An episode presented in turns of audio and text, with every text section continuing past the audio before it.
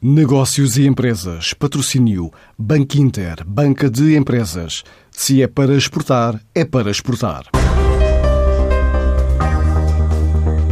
A B2Quant precisa de um investimento na ordem dos 125 mil euros para explorar novos mercados. Esta startup é uma das vencedoras do último Take Care da Novartis, depois de desenvolver uma aplicação que ajuda quem trata a esclerose múltipla, tal como explica Ricardo Gonçalves, um dos fundadores do projeto. Recentemente participámos no Take Care, um programa para startups da Novartis, e fomos selecionados para desenvolver um projeto piloto na área da esclerose múltipla uma doença que ainda apresenta muitos desafios e cuja avaliação depende muito de exames de ressonância magnética.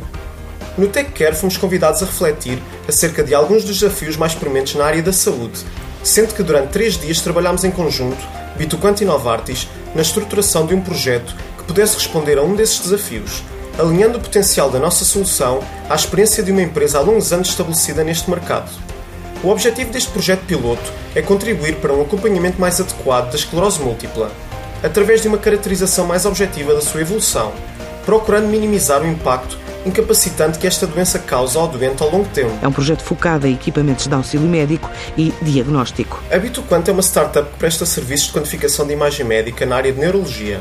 Atualmente, exames de ressonância magnética, ou TAC, são analisados de forma visual, qualitativa. Estes exames são muito importantes no acompanhamento e diagnóstico de diversas doenças do sistema nervoso central. Portanto, é essencial que consigamos tirar melhor partido destes recursos.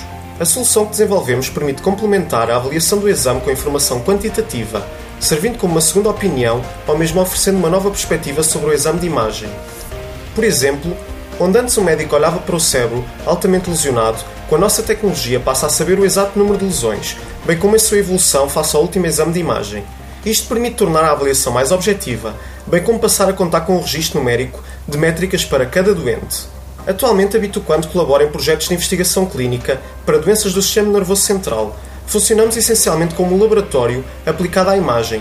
Recebemos os exames e devolvemos os seus resultados quantitativos. O próximo passo é captar investidores para continuar o processo de expansão. Atualmente o nosso foco é criar tração, o que no nosso caso significa aumentar o número de projetos de investigação em que estamos envolvidos. Estamos à procura de um investimento na ordem dos 125 mil euros para um ano, de forma a poder explorar novos mercados. Quanto à estratégia a longo prazo, para a empresa, prevemos um de dois caminhos. Um primeiro em que diversificamos as modalidades de imagem com que trabalhamos, desenvolvendo ferramentas de análise específicas para cada patologia. A segunda hipótese, e que atualmente olhamos como sendo a mais provável, é o desenvolvimento de uma plataforma que integre outras métricas de doença, para além da imagem, para que consigamos, a longo termo e com a acumulação de dados, desenhar um padrão de evolução específico para cada doente. A B2Quant quer contribuir com soluções para os cuidados de saúde mais personalizados.